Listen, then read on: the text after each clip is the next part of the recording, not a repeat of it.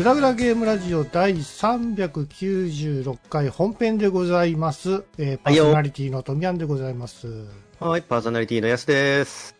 はい、アシスタントの井上司です。はい、よろしくお願いします。よろしくお願いしおます。で昨日すごい方ですね、台風が。台風来てたね。ね。雨風がすごかったですけども。なんかあのーうち、僕が今住んでる家って、昔一度あの、冠水したことがあって、え？か冠水？冠水であってんのかな？あの、分床上浸水みたいな。浸水か。床上浸水。じ下町？えっ、とね、近くに、あの、はいなんだろうな、あの、古い言い方だと暗渠、あの、道路で埋めちゃった、あの、地下水道みたいなのがあって、多分それが、あ大雨が降ると、うまくいかないと溢れるってことだと思うんだけど、それで床上浸水とかに一度なって、ーあー、そうなんだ。なんかいろいろ大事だったんですよ。あやっぱその下水周りだったりすっから、汚いから、うん。一度水がはけてから、その消毒、区の人に消毒に来てもらったりとか、ああ。あれ、トイレとかさ、お風呂とかも逆流したりするんでしょ？お水とか溢れトて。イレ、なんかね、その、玄関から水があの、入ってきちゃうみたいな感じでしたよ。あの土のを積まないと？そうそうそう、だから、あの、ちゃんと区の人が土のを持ってきてくれて、もうこっちには入ってこないようにしつつ、多分その暗渠周り、その地下水周りをなんか整備したことで、もう、水は溢れないようになりましたみたいなことを言ってた気がするから、多分大丈夫だとは思うんだけど、やっぱ昨日みたいなそのね、台風でもうずっと一日中雨ザーザーザーザーザーザーザー降ってて、水の流れる音が常に聞こえてると、やっぱ不安にはなるよね。雨漏りとかね。そうそうそうそう。僕のマンションは全然新しい方だからさ、そんなのは心配しないですけど、富谷さん何階なんですか、家？僕3階のう上ですね。一番上ですね。ああ、なるほど。じゃあうんまあ、し下から水上がってくるってことはないし、うん。まあできたばっかのマンションだったら、み雨漏りもそんなにないよね、多分ねそ。うそう。うちの会社がさ、雨も、うん雨漏りしててさ、そうなんだ。それやっべえと思って、パソコンやばくねえと思って、あのーパソコン使う会社で雨漏りは本当最悪なので、気をつけていただかないとそうそう。だから大変ですよ。結構ね、ビル、借り、借りてるビルが古いんでね、あははは。安いから借りてるっていうだけなんですけど、う。うんん、でもね、雨漏りしちゃうとさ、もう、パソコン扱ってるか、ね、仕事なんで、全滅したら終わりやからさ、そうだよね。うんデータとか飛んでもったらね、そうそう。怖ーっと思って。うん。いやいや、気をつけないといけないですよ。でも、梅雨時期になってくるとさ、やっぱりこう、ね、ジメジメしちゃうし、もう、布団とかもなんかね、あれやしな、もう、洗濯も乾かんし、どうしようかなと思ってるんですけどね。うんう。ん。だから最近あの、冬の布団とかもね、全部こうしまおうと思ってさ、はい。圧縮袋買ったんですわ。ああ、いいですね。うちもありますよ。ある？あれさ、去年僕買って、去年の冬に冬ぶ、冬布団を開けて、で、うんその袋をもう一度しまおうと思ってさ、圧縮袋にかけて吸ったんですよ。うんそしたら、い1時間も経ったうちに抜けてもって、あれ？と思ってもう一回やっても何回もやっても抜けるし、うん。あれはなんか使い捨てみたいな感じなんかな。なんか、半永久的に使えるもんじゃないな、あれ。ええそうなんだう。ん。どっかに穴とかが開いてるってことですか？のか、口がなんかバカバカしてんのかわからんけどもな。口がバカバカしてんのはそれ以前の問題だよね。あれ、閉めんの、閉めんのめんどくさいんやって。だだから新しいの買いましたさ。はいはいはい。あれ、ええですな。圧縮袋な。圧縮袋はまあ、あの、場所取らない。便利。うん収納には最適やで。なんだったら、あの、捨てるときも圧縮して捨てたい感があって、はいはいはいはあの布団とか、あと毛布い。もう、ん。最近わけあって、あの、ものをいろいろ捨てる流れになってるんですけど、お、そうなんですか？断捨離してるの？断断捨離でね。だ断捨離超気持ちいいよ。まあ、まあ、物捨てるようになって、ようやく物捨てるようになってるんですけど。あなた物多すぎるからさ、断捨離以前の問題ちゃうんか、それ。その収え、支益物、物多いよ。物多い。その、あのね、あのー ツイッターでさ、はい。あの、物はいいようだなって思ったのが、はデジタル化、デジタル化いうのもいかがなものかって思ったみたいな人のツイートを見かけて、はあのーなんか、い。うん。えっ、と、あれかな？娘さんか誰かが、うん。もう漫画を全部、電子書籍にしちゃってうんぬんって言ったらお母さんが。なんて言ったのかな？なんか、じゃあもうそのものがなくなっちゃったから、うん。なんだろう、その形としてのものっていうのはもう残らないのね、あんたのところにはっていうようなことを言って、まあ衝撃みたいなお話だったんだけど、と悲しいこと言うやん、お母さん。うん、だからその仮に、だから例えば、そのデジタル、その書籍をうん配信してる会社がなくなったらもう買ってたという事実すらなくなっちゃうのね、みたいなことを言ってたんだと思うんだけど、思うんだけど、はい。最近僕がね、その、まあ、ちょっと住む家をね、実家の方にもう移り住んで、そっちを自分の家にして、今まで一人暮らししてた家を取っ払っちゃおうっていう流れなんですよ、ぶっちああ、ゃけ言うと。そうなの？はいはいはい。あの、今の実家を自分が住む家にして、自分が一人暮らししてた家をもう引っ越してはら、あうんの、出ますっていう形にしようと思って、その自分が住んでた家を断捨離してるんだけど、なるほどね。なんかね、こんなの取っとくなよみたいなのを、まあ取っとくんですよ、俺。本当に。でしょうね。いらないいらない。ほら、時間が経つと、その時のもう流行り廃りが終わってるし、うん気持ちも冷めてるんですよ。そんなもんもうね、申し訳ないけど、自分の中のブームが終わったものっていうのわかるはよ、うん未来の自分にとってはゴミなんですよね、結局。うんそうなのよねあ。もうこもないそうそうそう。だから、これの記事が1ページだけ載ってるから撮っとこうみたいな雑誌とかがすんげえ溜まってて、もうそれをビニール紐でくくっては捨て、くくっては捨てみたいなのも。そそれあのなんかスクラップブックだかなんかこうやらないんですか？切ったり貼ったり。ただ、それは、その、たった1ページのその特集記事のために撮っといた、その1ページの特集記事の内容にもう興味がなくなってるのよ。だ今でも興味ある、例えば僕があの応援してる、うん。ラブライブの一番最初のミューズの9人に対する、もう10年前ぐらいのわっけえな、まだちょっとギャルっぽいじゃん、みたいな感じの、出たばかりの頃の違和感バリバリの、えっと、特集記事とかは取っとく。歴史的資料の価値があるから取っといてんだけど、そういうのはもう本ごと取っといてんだけど。この頃はまだちょっとつまんなそうな雰囲気が出てるんですよね、とか思って取っといてるんですよ、その最初期の頃とかは。ただ、あ自分がもう興味のないコンテンツとかは、うんあちょっとあえてもう口には出さないですけど、うん今、今でも応援してる人がいるから。うん。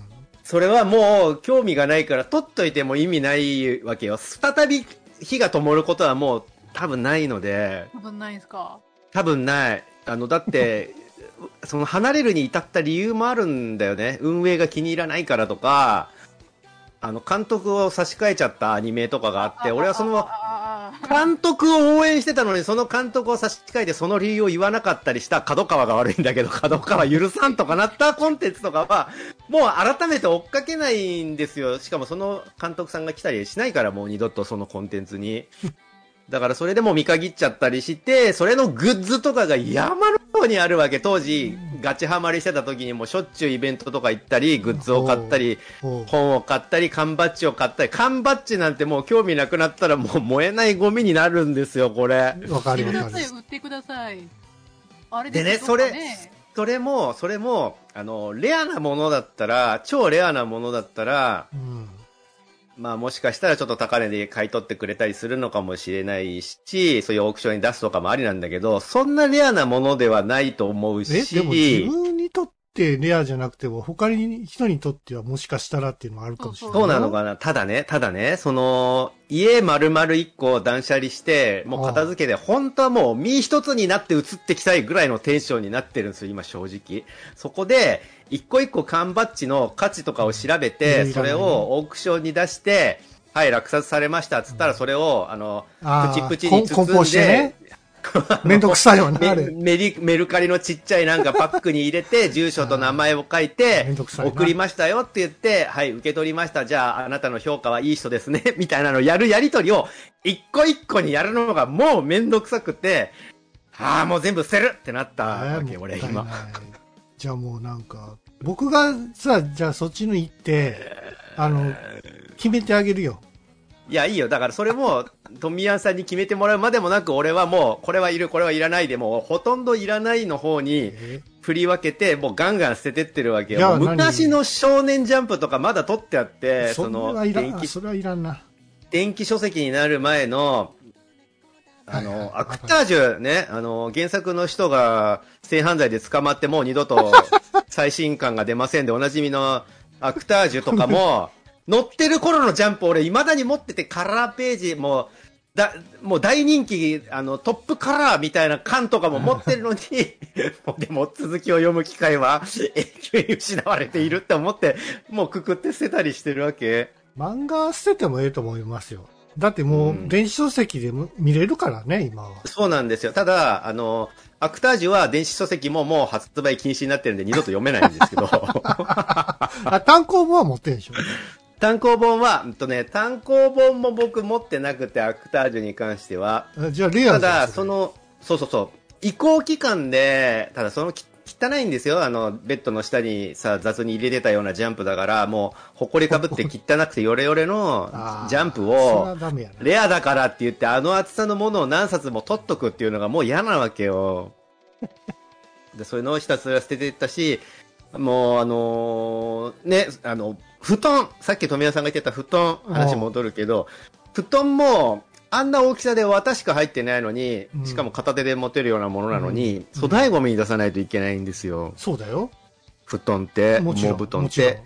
でじゃあ、あの、毛布ぐらいだったらいいかと思ったら、毛布も粗大ゴミなんですよ。もちろんそうですよ。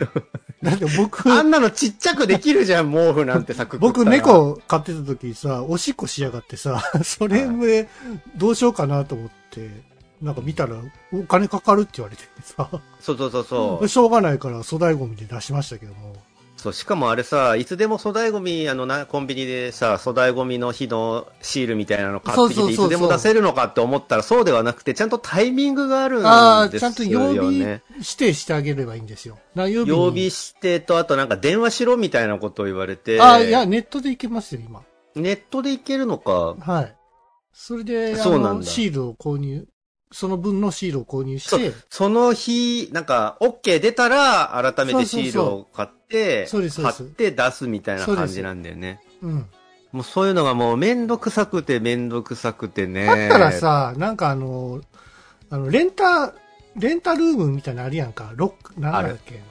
プレハブみたいな。ちょありますね。わかんないですけどまあまあ、プレハブ、プレハブだよね。うん。そういうとこ借りてさ、一回、一時的にこうガーって集めて、うん。掘り込んでしまえば。で、後でもうそっからもういらないものとか分けていったらええやんか。それをさ、2回引っ越すみたいな感じになるじゃん、結局。その、いやいやいや一度、レンタルルームに移すので、うん。一度引っ越しが発生するじゃない。まあで、そっからレンタルルームでまた仕分けないといけないんでしょ？もうもちろんねな。んか、二度手間にならない？それ。俺それやりたいなと思ってるんですよね。だから僕も引っ越ししようかなと思ってて。そうなんですか。でいちいちもうなんか、家の家賃もちょっと高いんで、晴れた、そう。払うのもあれだからそうなんですよね。だったら一回レンタルルームで一回6回バーンってぶち込んで、でうん、パッて先に引っ越しして、で、うんこう新しいものをまあ買いて、はい。で、そこでまあレンタルルーム行って、いらないものはもうバンバシバシ捨てていくみたいな感じでしょ。あーあのね、そうそう、だから、僕が一時期 UFO キャッチャーとかにハマってて、UFO キャッチャーの取り方みたいなのをネットで学んで、はああ結構こうやると取れるみたいなのを、あの、か、あの、得得した、その UFO キャッチャーの技術を得得した時に、バンバン取ってた対して興味もないコンテンツのぬいぐるみとかが出てきたりするんですよ。す、それはいらんやろ。それももう、もう、あの別に、あの、丁寧に、あの、しまってないから埃まみれだし、そういうのしかもでっかいから、そういうのももう片っ端から、ごめんよっつって燃えるゴミに出してんだけど、今。えガンプラとかプラモ系とかどうしたの？ガンプラはね、よっぽどのそのジャンクじゃない限りは極力まとめるようにしてて、今のところまだ捨ててないです。さすがにガンプラはほら、ガンプラの神様に怒られちゃうから捨てるともったいないですね。そうそうそう。もらおうかなと思ってたんや。あ、だから、あのーもし、これちょっと、あの、もう作ることは、そうそう、だから作る、え俺確か前も一度、ガンプラ確かプレゼントしたような気するんだけど、もし、もう二度とこれは作らないですよ、一生。あのね、一応今積み、積んでるキットは、うん。俺が老後に組むつもりで取ってんだけど、もう老後も間に合わないと、消化できないと。ととてもじゃないけど、もうこの量を老後、しかもね、老眼になって説明書もよく見れなくなった、その、手元もおぼつかなくなって、もうガンプラ作れないっていう感じになって、お多すぎるよってなったら、まあ、富谷さんにあげるなりい、やいや、俺も絶対作らへんって。作らない？老後のっつってもさ、そんな、もう目見えへんようになるから。そうそう。だから、今がなんだったら、い今がベストぐらいの時期なんだよね。きっとガンプラ作るのってさ。RG とか絶対無理やと思うで。老老人には。しんどいんだよね。この間もガンプラ作ってて、まあ、とあるガンダムのあの、顔のちっちゃい顔に、はい、シール貼るやつガンダムのさ、最近のガンプラはすげえ細かくパーツが分かれるから、頭も、はい。ヘルメットの、前側のヘルメットと後ろ側のヘルメットと、あと顔みたいなのがあって、その顔の、顔の目のところに、薄さ幅2ミリぐらいの目のシールを立体的に貼るみたいなのをやってても、やるやるやる。こんなのできるかって思い、イライラしながら、その、立体的な部分にシールをきれいに貼っとくっていうのが、まあしんどくて、そうやな。まあ、いイライラしてたりしたんで、今がギリギリそれができるギリギリのところなんだろうなってえ、思ってて。積みプラってどれぐらい持ってるのじゃ積みプラはね、どんぐらいだろうな。数的に。何個あるうわー、えーえーどんぐらいだろう？さ、強いてもそんな20個ぐらいやろ？売っても。いや、もうちょっとある。倍ぐらいあるかな。4、50はあるかな、多き分。つ。し4、かも、50、4、50ぐらいだったらまだいける。しかも作ってないの？がん、頑張る。あ、今作ってますよ、だから。やべっと思ったんで、今作ってますよ。そうそう、だから、それを、もうこれ、作れませんってなる前に消化しようと思って今作ってんだけど、いや、持ってても、そうそう持ってるだけでも楽しいやんか、それって。持ってるだけで、あの、僕は割と、うん。持ってるだけでは満足しないの？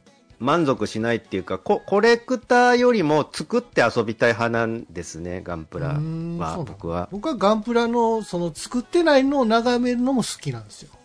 ああ、だから、あれだよね。わよくさ、ランナーについてるやつそうそうそう。あるあるあるある。るある、あるよね、あの、色塗ってるやつとかあるよな。あるよね。あの、それを、なんかもう、アートみたいにして、そうそうそうランナーのまま飾ってる人そうそう。とかもいるしあれかっこいいな。。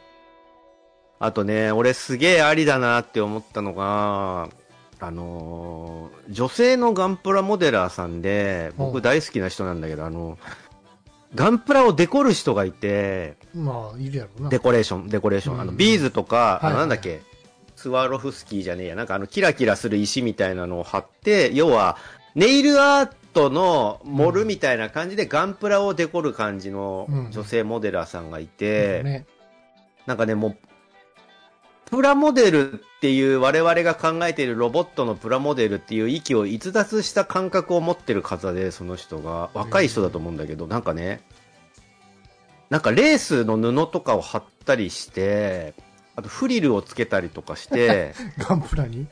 そうそう。だからあのーそれこそ水星の魔女の、あの敵のモビルスーツとかをすげえ、なんか、あの、淡いピンクとかで塗ったりして、それに、なんかそのスワロフスキーとか貼ったり、あとフリルをつけたりして、へなんか可愛らしいお人形さんのようなモビルスーツにしてんの。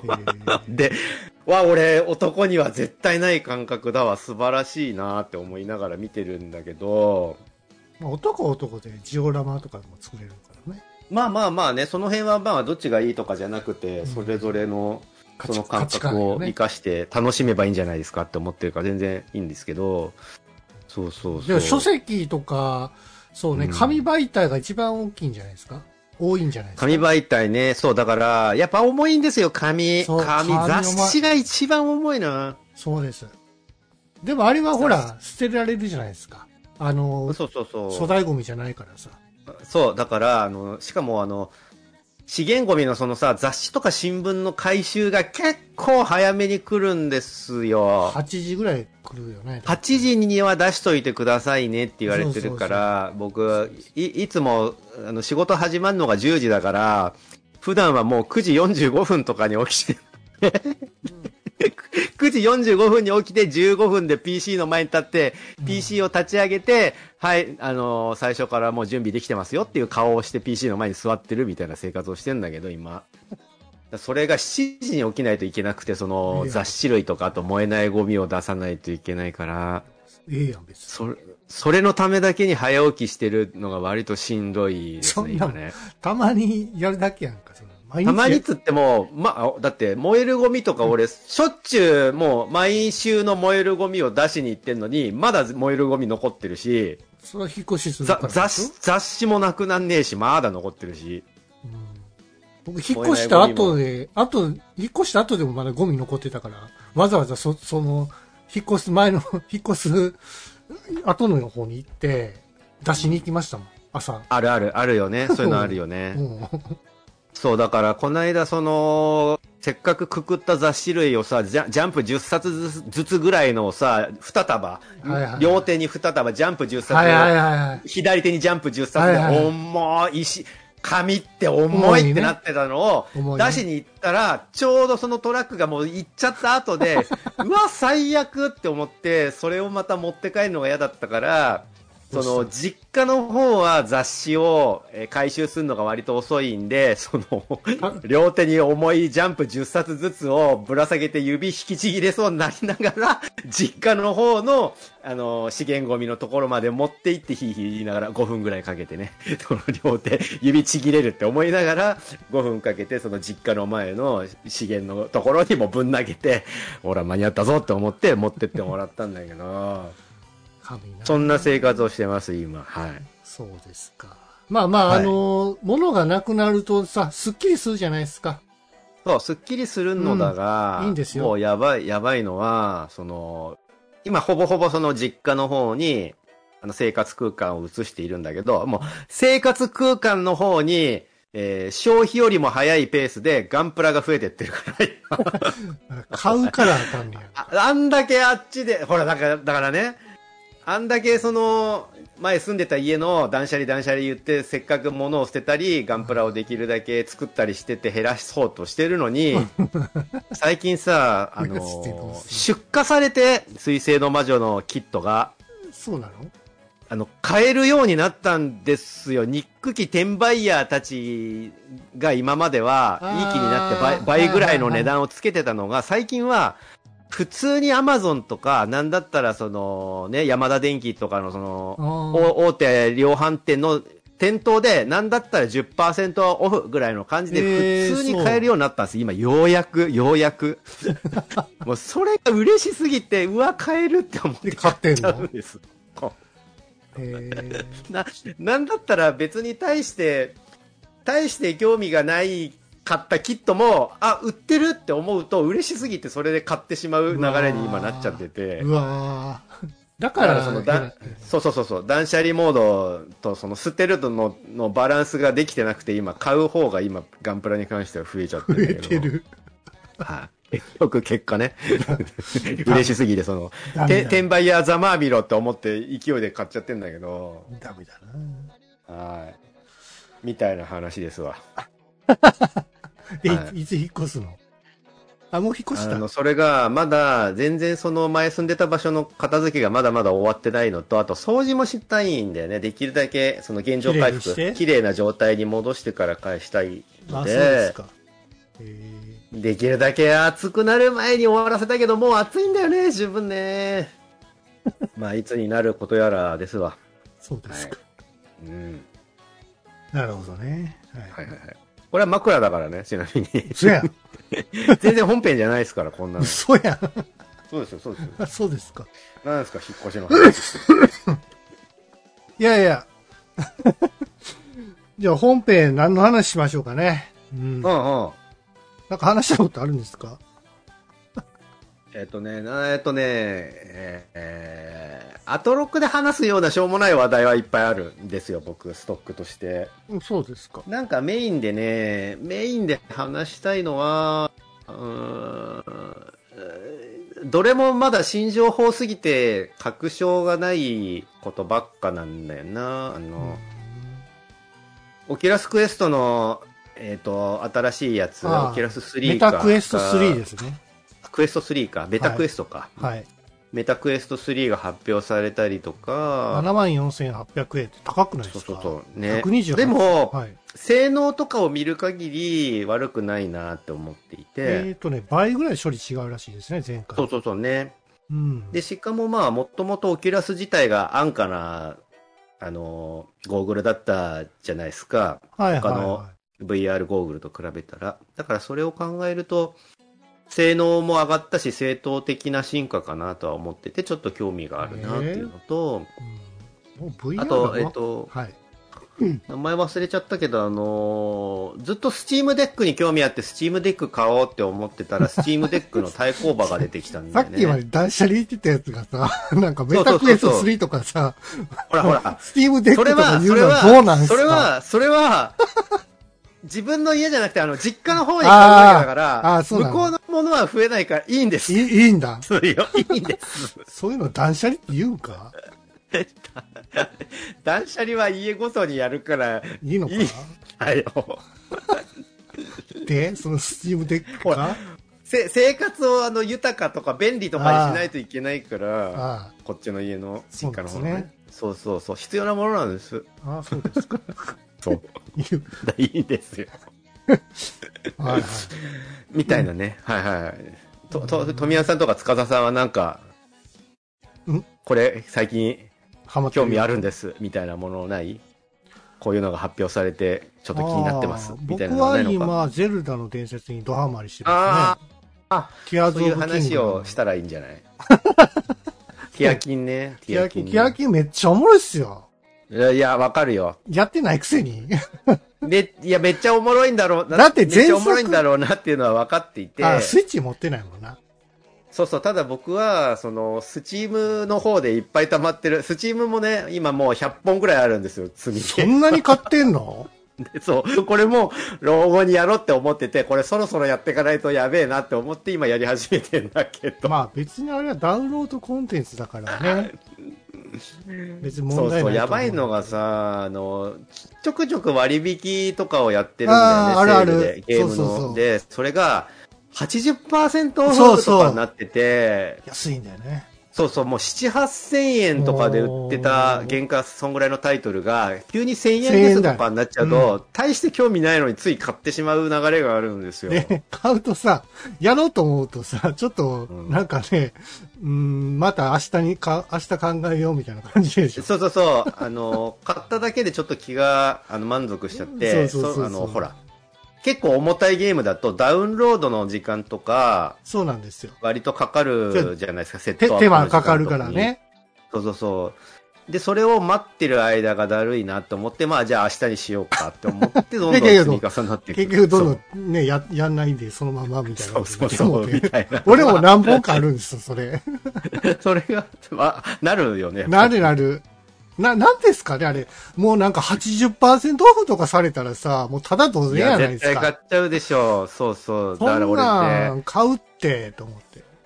そうなんですよ。7、80%はいいのって思って、うんこんな安くていいんだって思ってついポチってしまう。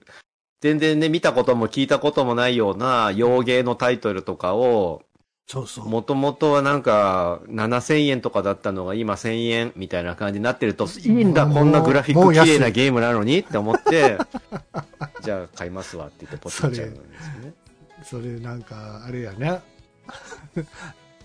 の載せられてるよな、俺ら。やっぱ載せられてんのかね。なんかね、そういうのを、前は、あの、スチームだけでやってたのに、スチームの中だけでね、安かったら買おうってや、いうのをやってって、それが積みゲーになってたのに、最近は、スチーム以外の、はあ。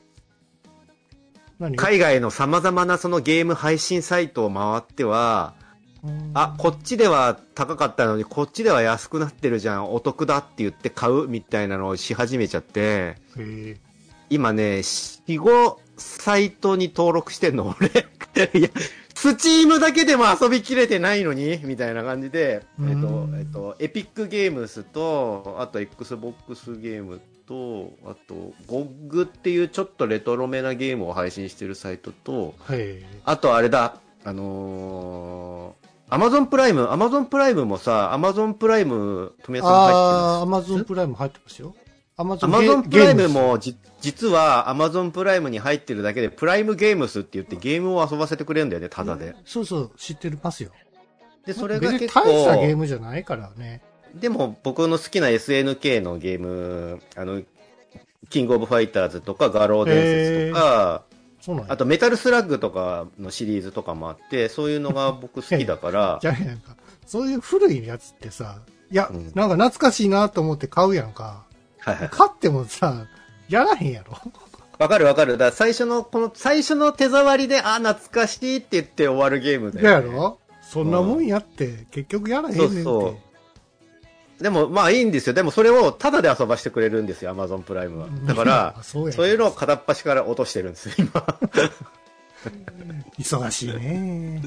ら恐ろしいのは、あの、デジタル時代恐ろしいなって思ったのは、これがね、物体で来るものだったら、うわ部屋狭くなっちゃうよって言って、それがブレーキになるんだけど、それこそ雑誌類とか、ゲームソフトだってあの、DVD とかぐらいのパッケージで、そんなのがどんどんどんどん溜まってて、さすがにさ、DVD のパッケージのサイズが100枚溜まったら、うわ、ちょっと多すぎっていう感じすんじゃん。わかる。俺もそれぐそらい。れが、あるよね。うん。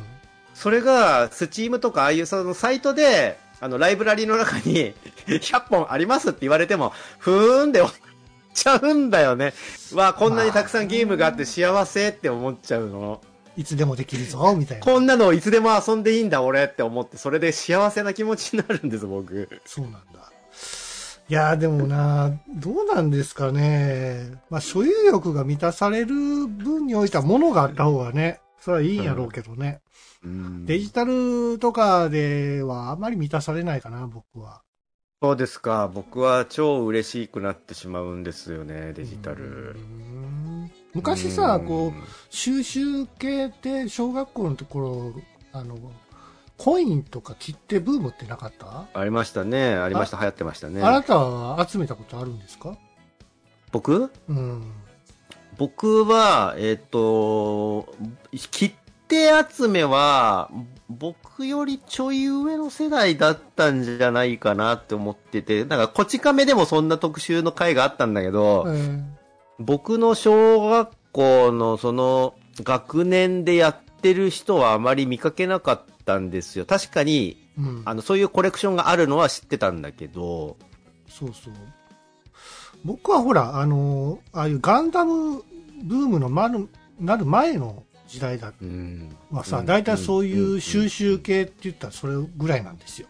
あの、切手とかもそうだし、あとコインのコレクション。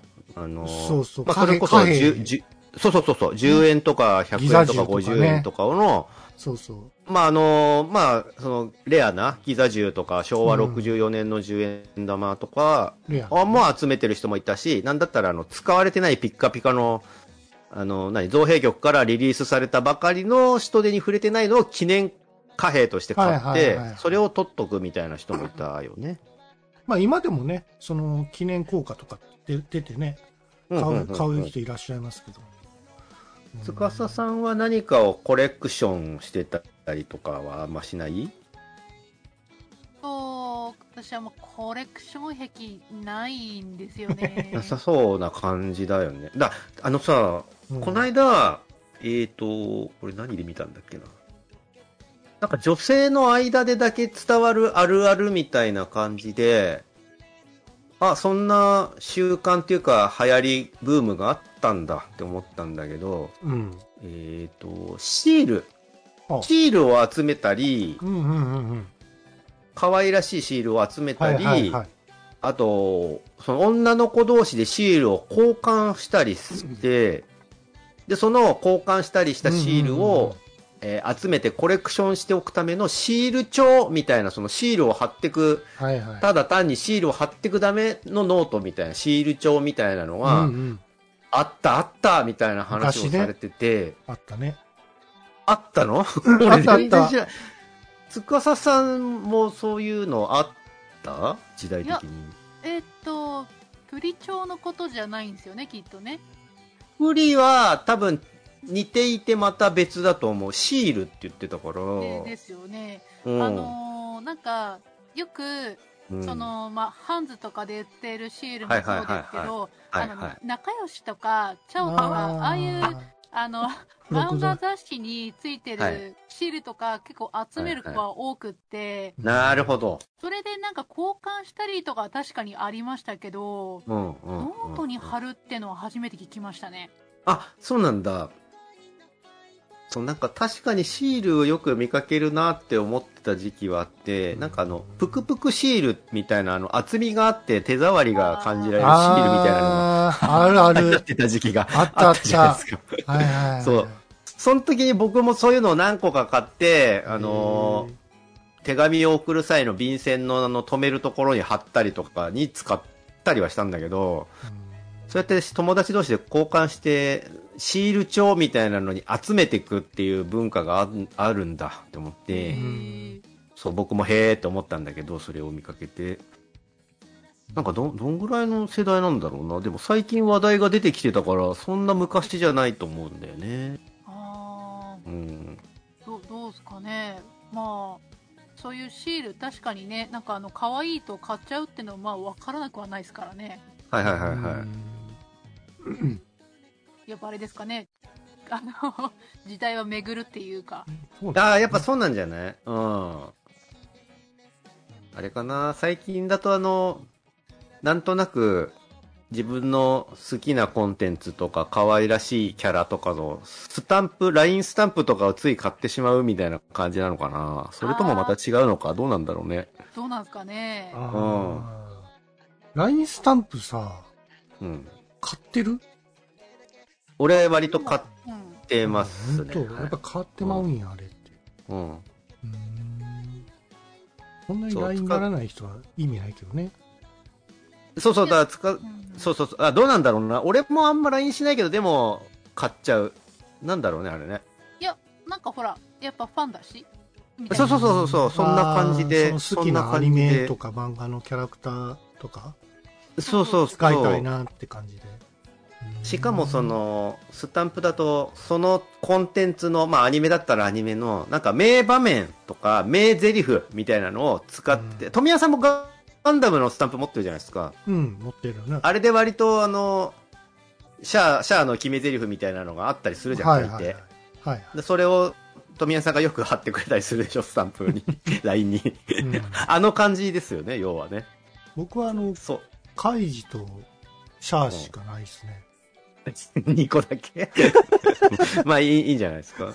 でも別にそんなに興味ないからさ。そうですか、そうですか。うん。うん。うんなんかね、集め、集めるのいいけど、やっぱり、ね、ほどほどにしないと。ただ、ほどほどにしなくてもいいのがデジタルなんですよ。そうですかね。うん、まああれなん場所ですよ。。その、さっきのお母さんの話じゃないですけど、はいはいはいはい。わかるんですよ。私もなんか、そういう電子書籍とか、はいはいはい。あとやっぱね、か課金とかしちゃうタイプなんで、うん。わかるんですけど、うん。でもほら、やっぱりデータが消えた時は確かに手元に何も残らないなっていう気持ちもあるんですよね。はいはいはいはい。なんかね、その、ものが残るっていうのがいい時もあれば悪い時もあるなって思ったのが、その今回の断捨離で感じたことで、うん。興味あるものがずっと形として残ってるのはいいんだけど、興味なくなった時に、うん。物がずっと残ってるのが結構しんどいなって、さ改めて思いましたって話なんですけどね。そうね。だからあのーほら、写真、今はデジタルの写真、写真で撮るじゃないですか。うんで、昔はデジタルなかった時代はさ、うんそのね、プリントの写真じゃないですか。はいはいはいはい。そういうのいっぱいあるんですよ。あるね。それを捨てられないじゃないですか。思い出なんかさ、あのー前、昔、あの、何年か前に父がね、亡くなりまして、うんはいで、その相続だのなんだので、その、お片付けをしたんですよ、遺品整理とか。はい。そしたら、あの、若かりし日の写真とか、はいそれこそ白黒の頃の写真とかね、あと、ご家族で写ってる写真とか、もうもちろん自分、俺が写ってる写真とかも出てきたんだけど、ほなんかもうこの世にこの一枚しかないって考えると、うかつにもうおいそれと捨てるのもなんかはばかられて、うしかもこう、まあデジタルでね、残して捨てるっていう方法もあるけども、ああ、どうやって、えっ、と、スキャンして撮っとくみたいなことか。そうそうそうそうですそうですああ、なるほど。そういうサービスもあるんです。よ。でそれではいはいはいはいも、それでもね、まあそれでもいいのかな、今は。うんだってそれをスキャンしたデータまたプリントでものにできるからね。はいはいはい。でそれで捨てればいいか。そうね。あとね、あの、考えなきゃいけないなって思ったのがね、あの、家に使う写真がないくて、父の場合。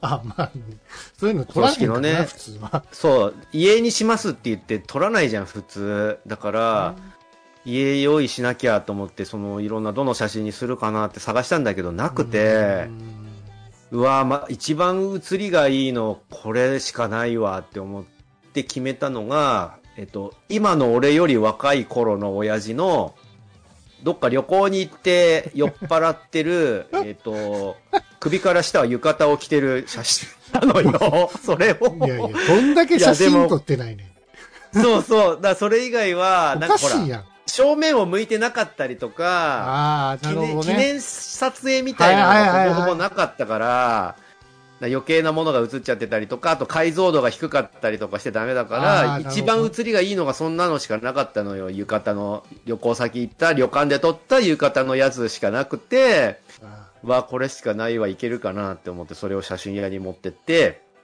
あの、首から下をスーツにすげ替えてもらって、デジタル処理で。ー加工して。で、そう。で、でね、今のフォトショップの、フォトショップの一番新しい最新のやつだと、それが、あの、AI でできるんですよ。え。ー。あの、首から下、写真の首から下を選択範囲でくくって、そこに、えっ、と、なんかスーツかなんかかな？スーツかなんかその、あの、ワードを打ち込むと、うん。もう AI でネットのところから拾ってきてもらって、違和感のない、えっ、と、もう最初からスーツで写ってましたよ、この人は、みたいな感じのをパーンって写ってくれて、もう一発で、あ、じゃあこれを家にしますあ、みたいなのができるんだけど、それが、えっと、その父が亡くなった頃はまだそんなのがあったのかな？その手間がかかるんですよ、要は。おだちに取られちゃうんですよ。結構取られたんや。修正料がかかりますみたいなのを言われてう、んうわ、しかも結構な額取るんだなって思いながら、じゃあお願いします。じゃあ、お自分がやればいいやんか、作れる。そう、る俺もね、よく考えたら俺もできるんですよ、普通にその、コラ技術があるから。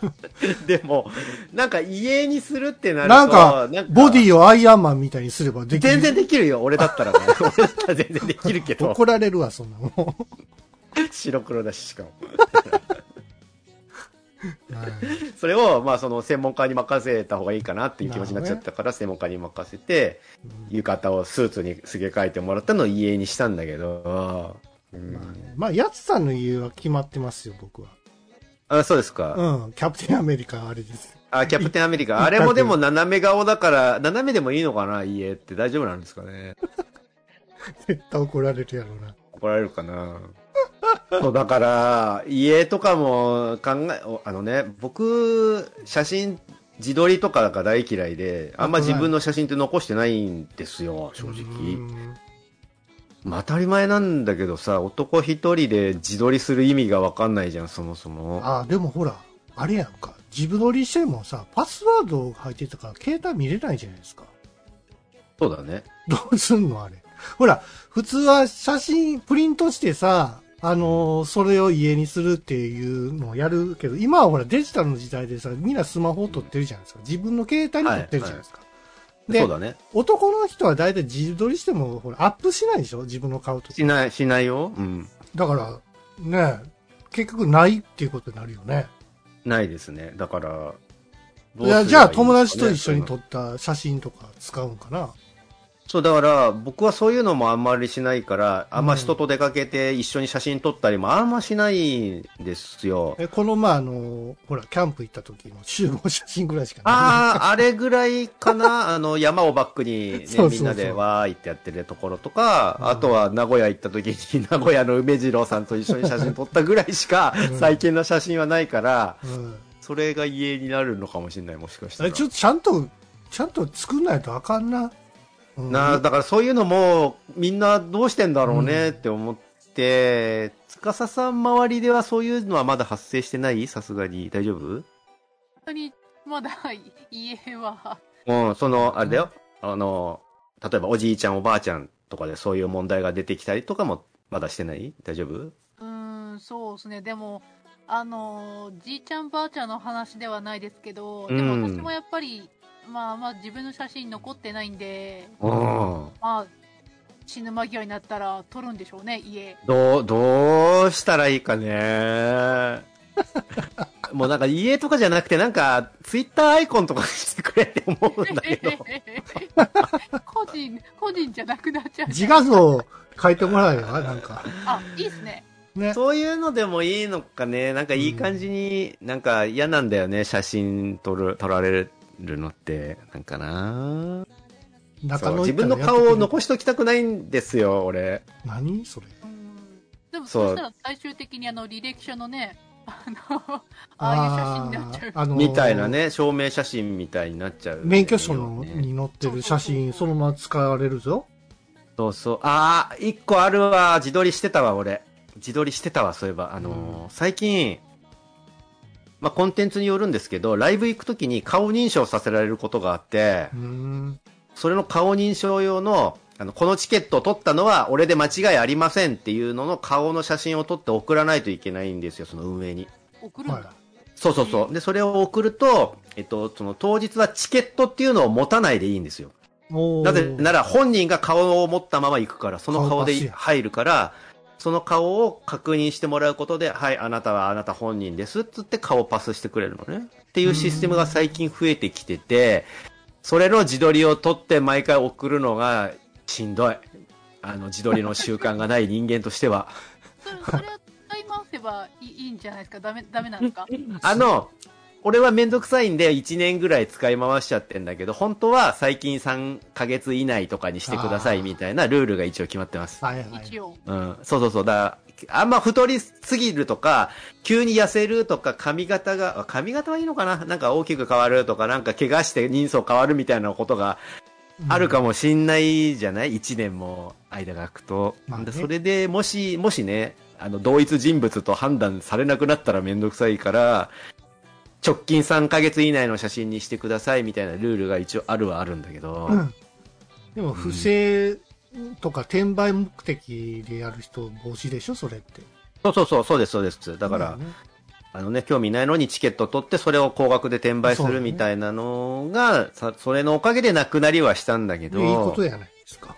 そうそう。ただその分、もう、一人必ず、その顔を持った人が来てくださいなシステムなので、えー、まあ、用事があって行けなくなっちゃったら人に譲るみたいなことがちょっとしにくくなってたりとか、絶対行きたいライブだからお金をかけて行きますみたいなこともまあ実質できないんですよね。キャパが狭くて、もうなん、あの、結構な確率で落ちますみたいなライブはもう絶対諦めるしかないです。みたいな感じになってますね。あの、同行の人の分のも、あの、ダメなんですかその、なんですかね、か顔認証で。顔認証はね。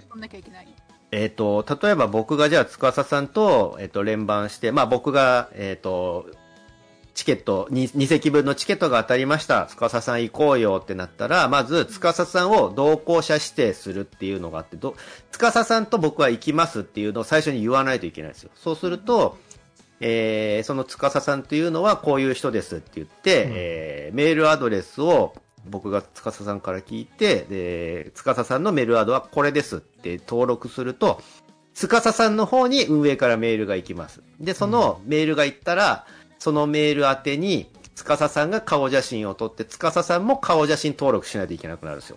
うん。なるほど。なので、えっと、実際には僕は司さんにチケットをあげるっていう行為はしてなくても、司さんは、司さんの顔で行くことで、えー会場を入ることができるみたいな、そういうシステムになってる、今。うわー。うん。じゃあ、ちょっとね、気軽に誰か、あの、予定が合う人誘いましょうってのはできない。そうそうそうそう、チケット余ってるから行かないみたいなことが今やりにくくなってるんですよね、だからね。まあでもしょうがないんだよね。転高額転売とかを防ぐためで、それ自体は健全だよなとは思うから、その分気軽に誘うみたいなことがしにくくなって、もう何ヶ月も前から一緒に行こうねっていうのを約束しといて、じゃあ顔写真送っといてね、みたいな感じで登録するみたいなのがデポになりつつあるかな、今。うん。で、はいはい何の話してましたっけ、ななんですかね、お女歌は割とそこら辺意欲的ですけど、うん。どどうなんですか？男の人的にはちょっとね、まあ、毎回写真をこう撮って、はいはいはいはい。チケットをね、取るっていうのは。そう、だから、まあ、証明写真みたいなものだよなって思って、しょうがないから諦めてるけど、まあ、最近はほら、スマホでね、あの、自撮りができるし、えっ、と、なんだっけな、ポートレートモードかな？その、証明写真的な感じで撮るためのモードがスマホに備わってるんで、まあ、僕もそれを使って苦々しい顔しながら撮ってるけど、で、もう顔写真、自分の顔写真見るたびには苦々しい顔してんなって思いながら、それを送ってるんだけど、それ、帳は加工したりするんですか？えっとね、えっと、ポートレートモードっていうのにすると、あの、大抵室内で映ると顔色悪くなるじゃないですか、人間なんてものは自撮りすると。あの、よっぽど盛らないと、色とか調整しないと、まあ、ライト当てないとね。そうそうそうそう、肌がくすんだ感じになったりとか、顔色悪っていう、なんか暗、お前性格暗いね、みたいな感じの、表情も相まって、なんかお前性格暗いね、みたいな感じの顔になっちゃうんだけど、ポートレートモードにすると、ちゃんとあの、明るい照明写真的な感じでパッて撮ってくれて、その、わざわざライトを当てなくてもいいんですよ。あの、撮影用のリングライトみたいなのを当てる必要もなく、そのスマホの方で、いかにもライトが当たってます。あなたは健康な人間ですね。みたいな感じの、みたいな感じの顔色にしてくれるのよ、本当に。はい。だから、それが便利なので、俺は最近そのポートレートモードを使ってるんだけど。あ、カメラの性能が高いんだよね、それは。そうそうそう。だから最近本当スマホありがてえって思って、便利だなって思ってるんですけど。はい。そうそう。ということで、え取り留めもない話。ー今回は、今回タイトルつけづらいんですけど、難しいね。最初はなんかコレクションみたいな話題だったけどもね。何の話してないんやったっけ、はいはいはいはい。まあ、まあそんなね、ことがぐだぐだゲームラジオでございますので。はい。すいませんね。なんか。ということで、えー、ぐだぐだゲームラジオ第396回本編でございました。はーい。は